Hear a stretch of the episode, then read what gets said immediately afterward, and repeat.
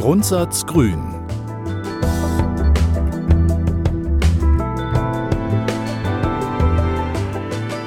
Der Podcast zum Grundsatzprogramm von Bündnis 90 Die Grünen. Moderiert von Hanna Foris und Pega Idalatjan. Ihr Lieben, herzlich willkommen zu unserem Podcast im Grundsatz Grün. Mein Name ist Pega und ich moderiere mit der wunderbaren. Oh, mein Name ist Hanna. Danke, Pega. Ja, ich, ich, ich finde, da können wir auch so anfangen, denn wir reden über, das haben wir miteinander festgestellt, dass wir heute über ein sehr schönes Thema reden. Ja, wir haben in der letzten Folge darüber gesprochen, wer wir sind und heute sprechen wir darüber, was wir alle brauchen für ein gutes Leben. Ja, und das ist halt, wie möchten wir zusammenleben? Oder wie ich es sagen würde, es sollte keinen Unterschied äh, bei meiner Lebensqualität machen, ob ich in Hamburg oder in der Eifel wohne. Sollte es nicht, aber leider ist es immer noch so, dass wir nicht gleichwertige Lebensverhältnisse haben, dass es einen Unterschied macht, ob man auf dem Land wohnt oder in einer Stadt wohnt, ob man im Osten wohnt oder ob man im Westen wohnt. Es gibt auch innerhalb eines Bundeslandes bei den Kommunen noch Unterschiede. Und ein Weg, um dem ähm, entgegenzuwirken, ist zum Beispiel eine starke Infrastruktur, das heißt besseres Bus- und Bahnnetz, aber auch eine gute Gesundheitsversorgung, Kultur- und Bildungseinrichtungen oder aber auch die Digitalisierung. Gleichwertig bedeutet aber nicht gleich. Jede Stadt hat seine eigene Geschichte, darf einzigartig sein aufgrund seiner eigenen Gegebenheiten. Und die Bedürfnisse sind ja auch unterschiedlich. Also wenn ich mir zum Beispiel Wohnen angucke, jemand, äh, die oder der in der Stadt wohnt, hat ja ganz andere Bedürfnisse als jemand, die oder der auf dem Land wohnt. Das stimmt. Aber die Grundbedürfnisse müssen sichergestellt sein. Die Menschen müssen, egal wo sie wohnen, teilhaben können und ein gutes Leben führen können. Und damit sie das können, muss Politik auch aktiv werden. Also wir haben ja in der Vergangenheit erlebt, dass in Regionen sich sehr viel verändert hat. Wenn ich zum Beispiel an das Ruhrgebiet denke, wo ich auch aufgewachsen bin, die haben Jahrzehnte, ich weiß nicht sogar Jahrhunderte lang von den Steinkohlezechen gelebt. Ähm, die gibt es jetzt nicht mehr. Das heißt, die mussten sich halt komplett neu erfinden und sind auch immer noch dabei. Und das ist etwas, das darf man nicht passieren lassen, sondern man muss das erkennen und dann ist es Aufgabe der Politik, das auch aktiv anzugehen und zu gestalten. Und das ist so ein Strukturwandel, Klimawandel auch herbeizuführen in Regionen, in denen das notwendig ist, um dort auch in Zukunft ein gutes Leben führen zu können. Da kann zum Beispiel regionale Wirtschaftsförderung ein Teil sein, aber auch der Aufbau einer guten Infrastruktur, wie wir es am Anfang ja auch schon gehört haben. Können aber auch so Sachen sein, wie dass man sich entscheidet, Bundesbehörden oder sowas in unterschiedlichen Regionen anzusiedeln, weil dadurch auch wieder Arbeitsplätze dorthin kommen. Und auch die soziale Infrastruktur, also zum Beispiel wie viele Krankenhäuser es gibt, spielt eine große Rolle darin, ähm, eine Region als lebenswert zu halten. Und da sind zwei Bereiche besonders wichtig für uns, und zwar der Gesundheitsbereich und auch die Pflege.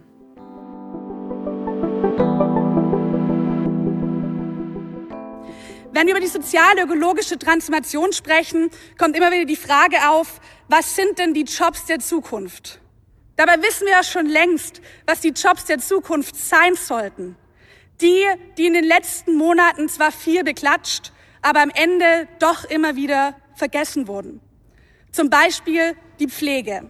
Ricarda Lang, stellvertretende Bundesvorsitzende und frauenpolitische Sprecherin von Bündnis 90 Die Grünen.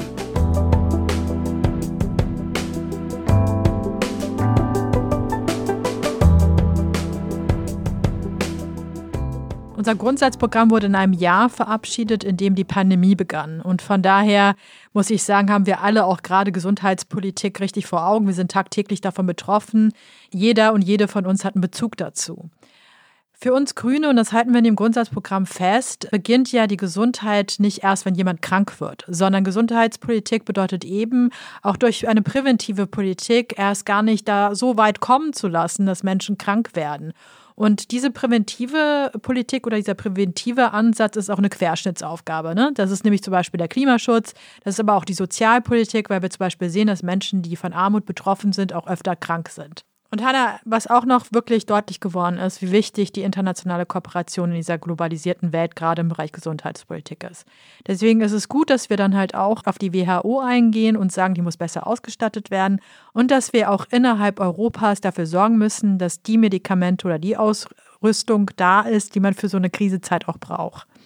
Von Europa aber jetzt mal in die Kommunen, in die Städte, aufs Land – das Gesundheitssystem muss gut finanziert werden, allen Menschen zur Verfügung stehen und natürlich auch nach dem Prinzip von Diversität. Also ob man von Armut betroffen ist, ob man einen Migrationshintergrund hat. Also der Zugang sollte man immer sicherstellen. Und dann sollte man eben auch die Betreuung und die Versorgung bekommen, die man benötigt. Dafür braucht es vor allem mehr Personal, das auch besser bezahlt wird und mehr Zeit auch hat für die Patientinnen. Das ist richtig. Also Fachkräftegewinnung schafft man tatsächlich durch bessere Arbeitsbedingungen und das sollte auch staatliche Aufgabe sein. Denn für uns sollte auch die Gesundheitspolitik oder die Gesundheitsvorsorge sollte eben öffentliche Aufgabe sein und nicht privatisiert werden. Also der Trend, dass Krankenhäuser privatisiert werden, dass immer mehr private Anbieter diesen Sektor übernehmen, dem wollen wir entgegenwirken und das so im öffentlichen gut machen. Wenn wir über Gesundheit sprechen, tendieren wir auch oft dazu, dann immer über Krankheiten zu sprechen, aber eine gute Gesundheitsversorgung ist ja viel mehr. Wenn ich mir zum Beispiel vorstelle, du lebst auf dem Land, ähm, du bist schwanger, du möchtest dein Kind äh, bekommen und äh, stehst dann vor der Herausforderung, dass das nächste Krankenhaus, in dem das möglich ist, irgendwie 30, 40 Kilometer entfernt ist. Das ist auch schon so ein Gefühl, ich weiß gar nicht, wie ich damit umgehen würde, wenn ich in der Situation wäre. Das ist auch äh, ziemlicher Hammer. Ich meine, schwanger, man muss ganz schnell zum Krankenhaus. Das sollte eigentlich wenn wir sagen, dass ja Gesundheit oder gesundheitliche Vorsorge oder Fürsorge ein Grundrecht ist, ähm, sollte es solche Verhältnisse nicht geben. Und jede Frau, und das ist halt ein allgemeines Problem, hat auch ein Recht auf eine Hebamme. Auch die Hebammen sind unbesiedelt und da müssen wir auch sagen, das ist eine Versorgung, die jede Frau zusteht. In unserem Grundsatzprogramm steht, oberste Aufgabe jeder Gesundheitspolitik ist es also, die Würde und Freiheit des Menschen auch im Krankheits- und Pflegefall zu wahren und gleichzeitig Gesundheit zu fördern und Gesundheitsrisiken vorzubeugen. Das gilt für Patientinnen wie auch für diejenigen, die sie versorgen.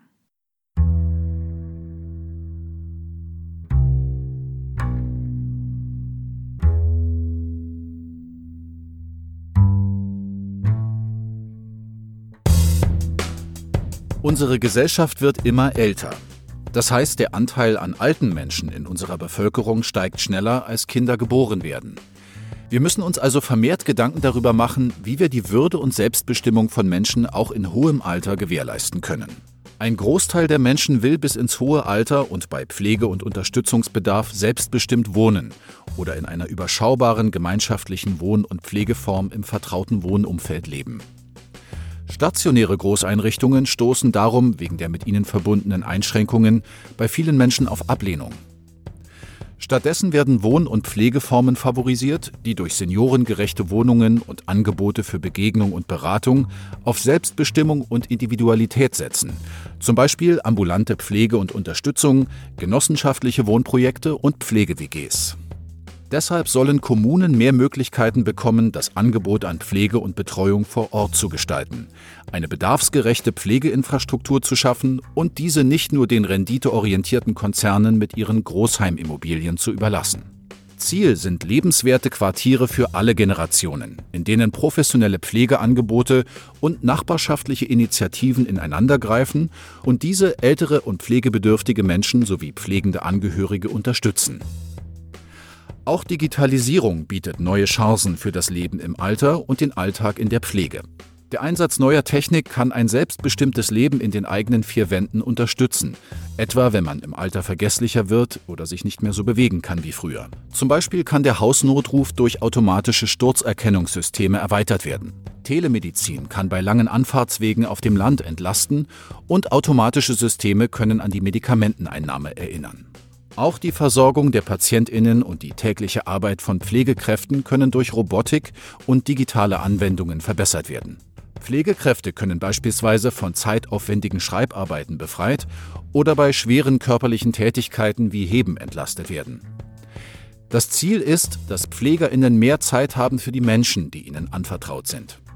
Digitale Technologien verarbeiten aber natürlich auch jede Menge hochsensible Daten und es muss immer gewährleistet sein, dass diese Daten auch sicher sind und dass Anwenderinnen einen Überblick und die Kontrolle über die Verwendung haben. Es gehört daher auch zur Fürsorge, Patientinnen vor Überforderung durch Digitalisierung zu schützen, ihre erhobenen elektronischen Daten unter Wahrung höchster Datenschutzstandards zu erfassen und starke Eingriffe in die Autonomie, Selbstbestimmung und Privatsphäre von Patientinnen zu vermeiden. Denn digitale Anwendungen können und sollen menschliche Zuwendung, Kommunikation und Pflege nicht ersetzen, sondern nur erleichtern und unterstützen.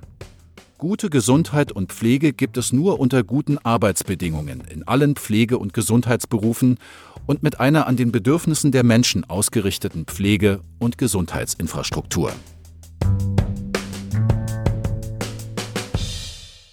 Neben Gesundheit und Pflege gibt es natürlich auch viele andere Bereiche, die wichtig sind für ein gutes Leben. Internet zum Beispiel. Ne? Also auch wieder was, was wir während der Pandemie sehr hart gemerkt haben. Ähm, das braucht man halt nicht nur, um irgendwie bei Netflix Serien zu gucken, sondern eben auch, um vielleicht von zu Hause zu arbeiten. Inzwischen auch für viele Dienstleistungen, auch von Behörden und Unternehmen brauchen auch das Internet. Es braucht diesen Breitbandausbau, weil es heutzutage gar nicht mehr möglich ist, ohne schnelles Internet irgendwie zurechtzukommen. Und in der analogen Welt brauchen wir Bewegungsräume, wo Jung und Alt aufeinandertreffen und wir brauchen auch Sportplätze. Das ist gut für die Gesundheit, das ist gut für die Seele. Und in einigen ärmeren Kommunen zum Beispiel werden Schwimmbäder geschlossen, öffentliche Schwimmbäder, die ja auch für Kinder und Erwachsene und ältere Menschen wichtig sind. Und dabei sind diese öffentlichen Räume auch sehr wichtig für Demokratieentwicklung. Also ich denke zum Beispiel an Bibliotheken. Es gibt in Helsinki eine neue Bibliothek seit zwei Jahren. Odi heißt die, die ist mitten in der Stadt, also wirklich so krass, also mittendrin.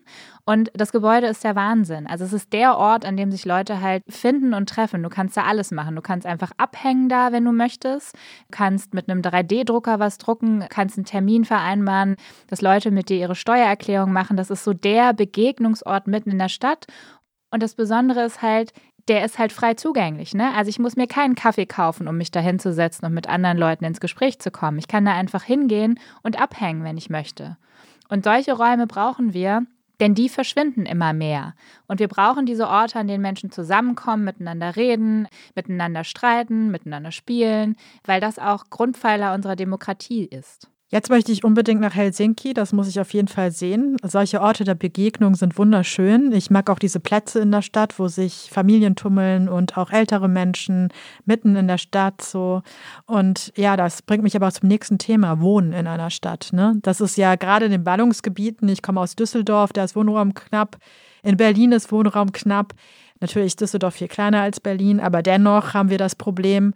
Und da muss man halt schauen, ne? wenn eben Miete immer weiter hochgeht, wenn es schwierig wird, die zu zahlen, dann drängt das ja gerade Familien an den Stadtrand. Es wird dann schwierig für Menschen mit wenig Einkommen, mitten in der Stadt zu wohnen. Es wird schwierig für Menschen, die ja Leistung beziehen, in, zentral zu wohnen innerhalb einer Stadt. Aber Wohnen ist ein Menschenrecht. Das bedeutet Selbstbestimmung. Ich sollte doch entscheiden können, ob ich zentral wohne oder ob ich am Stadtrand wohne. Das sollte eben nicht dem Markt überlassen werden. Und damit mehr Sozialwohnraum auch geschaffen werden kann, sollen Genossenschaften gefördert werden. Dadurch kann man eben auch bezahlbares Wohnen auch innerhalb einer Stadt schaffen. Und den Stellenwert, den Wohnen für uns hat, kann man auch gut daran erkennen, dass wir fordern, ähm, dass das Recht auf Wohnen im Grundgesetz verankert werden soll. Was der Mensch genauso zum Leben braucht wie die Luft, ist die Kultur. Ich vermisse die Kultur gerade sehr. Sie gehört zu uns, sie umgibt uns. Sie muss sich halt auch in so eine Stadt oder auf dem Land hineinbegeben, da wo wir wohnen und uns umgeben können. Und alle sollten auch den Zugang dazu haben, also daran teilnehmen können. Ja, und auch wir hatten ja über teure äh, Wohnmarktpreise in den Städten gesprochen. Das führt zum Beispiel auch dazu, dass Galerien und Künstlerinnen und Künstler zu sagen, auch aus dem Stadtbild verschwinden könnten oder die Clubszene innerhalb einer Stadt aussterben kann. Ja, eben. Und deswegen Theater, Kinos, freie Bühnen, Clubs, Ateliers, die müssen alle erhalten oder geschaffen werden. Für mich ist das Tanzen das verbindende Element, denn es überwindet Grenzen. In der elektronischen Clubkultur bildet sich eine Gemeinschaft, egal wo man herkommt, wer man ist und was man macht. Auf dem Dancefloor wird man eins mit den Leuten, die um einen herum tanzen. Und plötzlich beginnt man miteinander zu kommunizieren und man überwindet Grenzen, die einem im normalen Alltag begegnen. Peter Fleming, Clubbetreiber und Geschäftsführer des Techno-Clubs Harry Klein in München.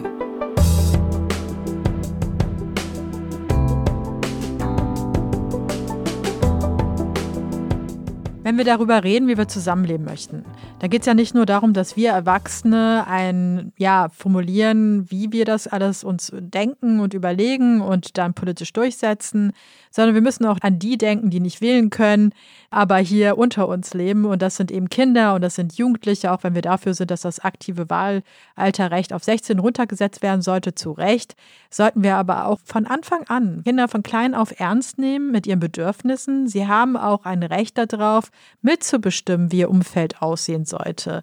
Die kindergerechte Welt, das darf man nicht vergessen, aber man kann sie auch teilhaben lassen, dass sie halt in einem Stadtteil zum Beispiel mitbestimmen, wo ein Spielplatz gebaut werden soll oder wie ein Spielplatz ausgestaltet sein soll. Das kann man übrigens ganz früh auch in der Kita anfangen, die Kinder von Anfang an in Entscheidungsprozesse mit einzubeziehen. Und da, ja, da kommen wir nämlich auch zu einem sehr wichtigen Punkt, Hanna. Äh, wir haben auch immer noch zu wenig Kitas. In Städten und auf dem Land muss es auch noch einen deutlichen Ausbau von Kindertagesstätte geben. Auch das gehört zu einer Infrastruktur von einer Stadt und führt auch zum Wohlbefinden einer Familie. Das ist natürlich auch das Bildungsrecht. Während der Pandemie 2020, 2021 hat man dann ja auch nochmal gesehen, dass die Bedürfnisse von äh, Kindern und Jugendlichen in der Vergangenheit auch nicht so vielleicht äh, oberste Priorität hatten.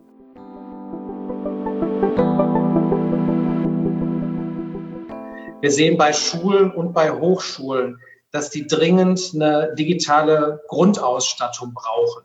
Das, was da bisher als Digitalpakt läuft, reicht hinten und vorne nicht.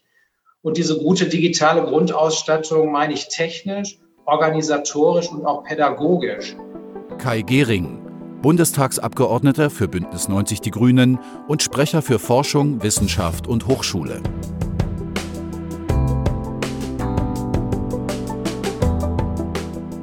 Kitas und Kinder ist das eine.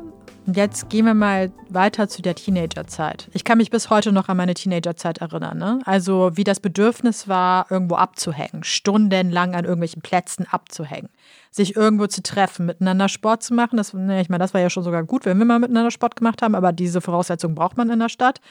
Ansonsten braucht man diesen Jugendclub, wo man seine ersten äh, Tänze macht und Musik macht und irgendwie Spiele spielt. Ähm, Jugendclubs, ganz genau, die dürften auch nicht aussterben. Und ja, also diese Stadt, die man als Jugendliche, wie man durch die Stadt geht und mit so einer Selbstverständlichkeit und den Raum, den man einfach, den man in Anspruch nimmt. Raum gab es bei uns auf dem Land äh, tatsächlich ein bisschen mehr, ähm, aber Jugendclubs eher weniger. Ähm, ich hätte mich, glaube ich, schon darüber gefreut, wenn ich mich äh, irgendwie frei fortbewegen hätte können. Das ging nicht. Das heißt, auch da muss man, auch, auch beim Verkehr zum Beispiel, müsste man vielleicht, äh, sollte man mehr ja, die Bedürfnisse von Jugendlichen äh, mit einbeziehen. Aber auch wenn ich an meine Schulzeit denke, es war alles super. Also ich bin gern zur Schule gegangen ähm, und es hat auch Spaß gemacht. Aber an der Ausstattung äh, der Schulen hat sich, glaube ich, seitdem nicht so viel geändert, wenn ich die Geschichten auch heute über kaputte Schulklos und so höre. Das war damals bei uns schon so.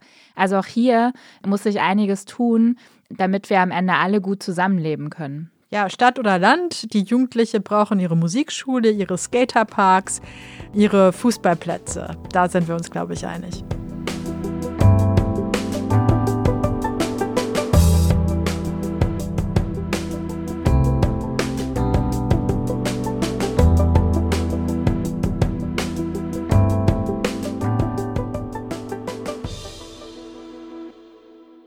Mich sind die Sachen, über die wir heute gesprochen haben, ähm, eigentlich eine Selbstverständlichkeit. Aber im Gespräch zwischen dir und mir ist ja nochmal klar geworden, auch auf Basis unserer eigenen Erfahrung, dass das noch nicht so ist. Das stimmt. Die Pandemie hat uns nochmal vor Augen geführt, dass die Sachen, die wir für ein gutes Leben brauchen, nicht immer selbstverständlich zur Verfügung stehen. Und das sollte nicht so sein.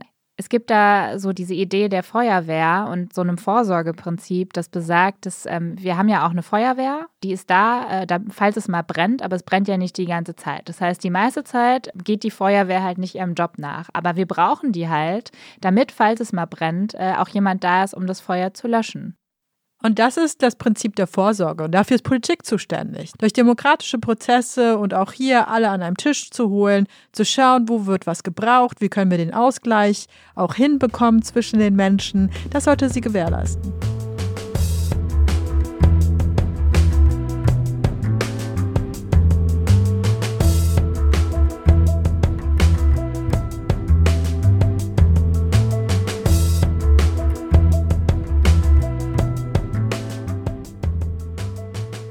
Zusammenleben. Darüber haben wir jetzt zwei Episoden äh, miteinander gesprochen, Pega, und die haben wir auch wirklich dafür gebraucht. Meine Frage an dich, was ist bei dir so hängen geblieben? Gute Frage. Für mich ist nochmal klar geworden, was eigentlich Wohlstand ist. Wir haben nämlich darüber gesprochen, wer sind wir und wie wollen wir zusammenleben. So, ne? Und da ist für mich klar geworden, dass Wohlstand sich so, also so wie wir Wohlstand neu definieren, Sinn macht, weil es für mich ein beruhigendes Gefühl ist, zu wissen, egal wo ich wohne, ob auf dem Land oder in einer Stadt, dass ich immer Zugang habe zu Gesundheit, unabhängig davon, wie meine finanzielle Lage ist, weil der Staat dafür sorgt. Dass ich weiß, wenn ich alt werde, dann habe ich ein Recht auf Pflege und bekomme gute Pflege. Dass ich weiß, wenn ich mich entscheide, in eine Stadt zu ziehen, dass ich dann auch ein Recht darauf habe, in einer Wohnung zu wohnen, die zentral ist und ja, ich habe eben kurz über das Altwerden gesprochen. Für viele, und ich glaube, so dazu gehöre ich auch, wäre es wichtig, so lang wie möglich in meiner eigenen Wohnung wohnen bleiben zu können und ein Teil eines Quartiers zu sein. Also so ein, so ein Stadtteilleben, so lang wie möglich auch leben zu können. Das ist äh, spannend, dass du den Wohlstandsbegriff auswählst, weil der ja in den beiden Episoden ähm, eigentlich so explizit gar nicht vorkommt. Wir haben darüber gar nicht so explizit gesprochen. Und so ähnlich geht es mir mit dem, was ich jetzt so äh, mitgenommen habe aus den beiden Folgen. Das ist nämlich so dieses Gefühl von Sicherheit. Ich habe das Gefühl, äh, nachdem wir so intensiv darüber gesprochen haben, äh, wer wir alle sind, die wir hier zusammenleben und wie wir das tun, dass wenn wir diese Voraussetzungen schaffen, die wir im Grundsatzprogramm auch legen wollen, ne, also es ein Leben viel sicherer sein kann. Also ich habe die Sicherheit, ich muss, ich muss mich halt um viel weniger Sachen sorgen, als ich das gerade zum Beispiel tue. Und worum ich mich halt am wenigsten sorgen muss, ist meine Zukunft, weil ich halt weiß, ich gehöre dazu, ich kann im Zweifel mitbestimmen und ähm, ich werde auch abgefangen, wenn es in meinem Leben mal nicht so gut läuft. Ja, dieses Leben in Vielfalt, also zu wissen, dass wir in unserer vielfältigen Lebensweisen äh, unterschiedlich sein dürfen, aber alle gleich vom Gesetz sind, das gibt auch einem das Gefühl von Sicherheit.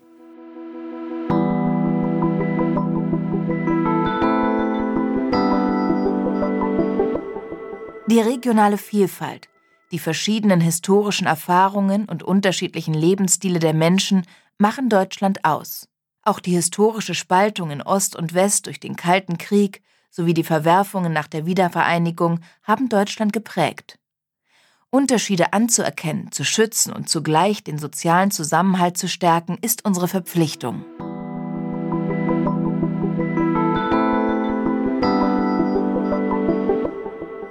Das war die siebte Folge von dem Grundsatz Grün, unserem Podcast zum Grundsatzprogramm. Und wir hoffen natürlich, äh, dass ihr aus dieser Folge, aber auch aus der letzten Folge genauso viel mitgenommen habt wie wir. Wir möchten eure Visionen hören. Wie möchtet ihr denn zusammenleben oder überhaupt euer Leben leben? Schreibt uns gerne oder wenn ihr auch natürlich Fragen oder Feedback habt, könnt ihr uns gerne schreiben. podcast.grüne.de. Und teilt auch gern vor allem die letzten beiden Episoden mit euren Freundinnen und Freunden oder auch mit der Familie oder dem Nachbarn und sprecht mal mit denen darüber, was für euch eigentlich gutes Zusammenleben ausmacht. Und wir würden uns sehr freuen, wenn ihr bei der nächsten Folge auch mit dabei seid. Dann reden wir nämlich über auch ein weiteres sehr wichtiges Thema, was mit Zusammenleben auch zu tun hat. Da geht es nämlich um Demokratie. Und bis dahin sage ich Danke und Tschüss. Tschö. Das war im Grundsatz Grün der Podcast zum Grundsatzprogramm von Bündnis 90 Die Grünen. Moderiert von Hanna Foris und Pega Edalatian. Produziert von Pool Artists mit Unterstützung von Vincent Förster. Für mehr Informationen zum Grundsatzprogramm von Bündnis 90 Die Grünen besuchen Sie www.grüne.de.